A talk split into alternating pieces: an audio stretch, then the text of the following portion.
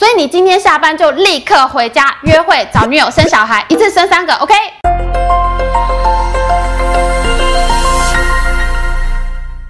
大家好，我是 Amy。我发现呢，台湾的年轻人是不是太爱加班啦？我的影片总监美眉每天晚上都很晚才回家，我的影片企划弟弟周末都在家里写剧本，怎么会这样呢？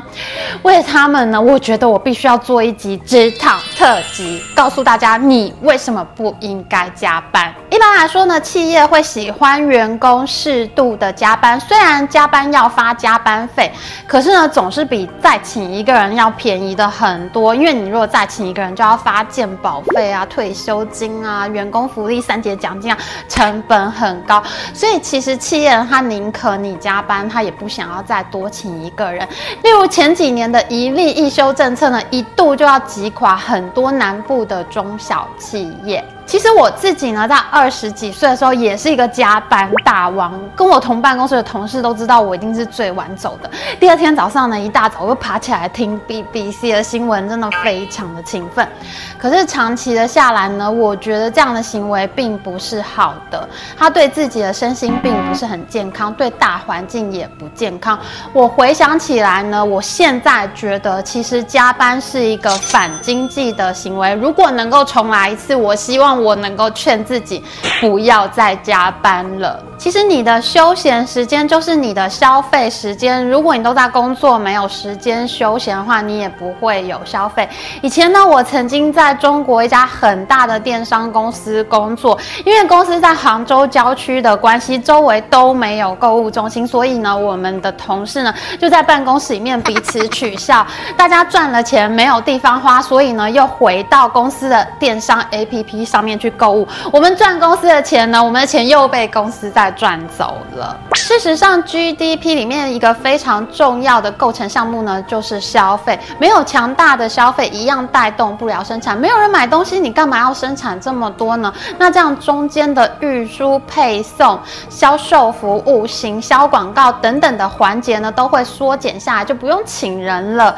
所以没有消费，真的超级反经济的，好吗？年轻的时候加班呢，可能真的是因为工作绩太差了，做不完才留下来。可是如果加班发展成一种长期的惯性的时候，你就会慢慢发现你自己开始有一种心理，反正晚上我会留下来啦，所以下午的时间呢，就会开始有点心不在焉，你就会上上网啊，看看脸书上面大家在讲什么，一到四点就来团购下午茶，因为你会有一个心态是，反正我晚上还会留下来做，所以我现在就要放松一些。慢慢的，这种加班呢，就会变成一种恶性循环，工时太长了。可是中间的每一个小时呢，并不一定都是有效率的。身为主管，你应该怎么样防止这种无效加班的情况呢？其实我非常建议你每天四点半呢，收集一下你同事的工作，一方面掌握同事的工作进度，二方面看一下他们的工作呢有没有走错方向，而且也可以确保同事们不会有无效加班的情况，晚上就可以出去逛街消费，刺激经济啦。刚刚我们已经讲过，雇主呢是倾向于发加班费，而不倾向多雇佣一个新人的，因为那样子人力成本就会升高。可是如果你已经发展成惯性加班、常常加班的情况的话，其实你的雇主可能是要考虑再雇佣一个新人的。如果不是全职的话呢，也可以找兼职工作的人。譬如说，有很多家庭主妇啊，他的小孩子呢去上学之后呢，他其实就有时间兼差贴补家用。可是如果你一直惯性加班的话，其实你在变相的剥夺这些全职或者兼职的工作。你剥夺了这些工作以后，会发生什么事情呢？你想想看，其实一个妈妈她有了兼职工作以后，她就有收入。那她要去上班的话，她是不是要添购一些上？班般的服装啊，还有化妆品、保养品这些东西呢。那等到他有收入的时候呢，他的消费呢就会更大方了。你不要小看一般人的消费，其实一个经济好不好呢？重点不是那些有钱人买不买东西，而是一般人买不买东西。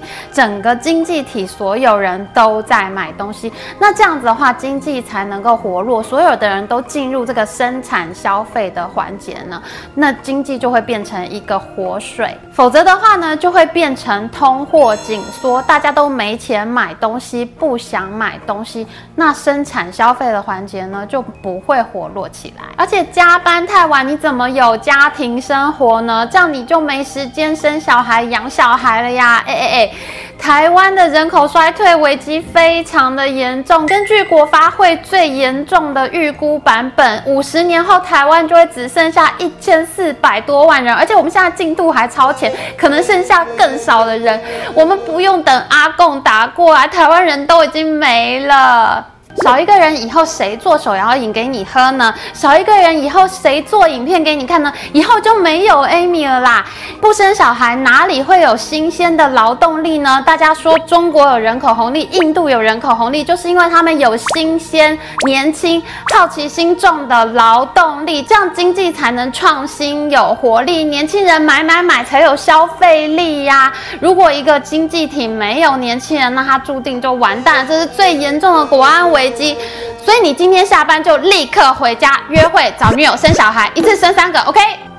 最后在讨论加班的经济学里面呢，最有名的图表可能就是这一张后弯的劳动供给曲线。值得这条纵轴呢，是一个人每小时呢工作所可以得到的薪资；横轴呢，则是他愿意花在工作上面的时间。经济学家们发现，当你的平均时薪越低的时候呢，你也没有什么心情工作，你对工作其实是提不起劲啊，因为薪水真的太低了。可是当你的平均时薪慢慢增加的时候呢，你的工作热情就会暴增，因为可以赚钱存钱，你就愿意花更多的时间在工作上面。但是呢，随着你工作技能慢慢增强，你的平均时薪也提高之后，你的积蓄就变多了，生活也过得比较好。这时候你就会发现，你不再那么愿意牺牲你的休闲时间去加班了。所以在很年轻的时候想加班呢，可能还是符合经济学的动机的。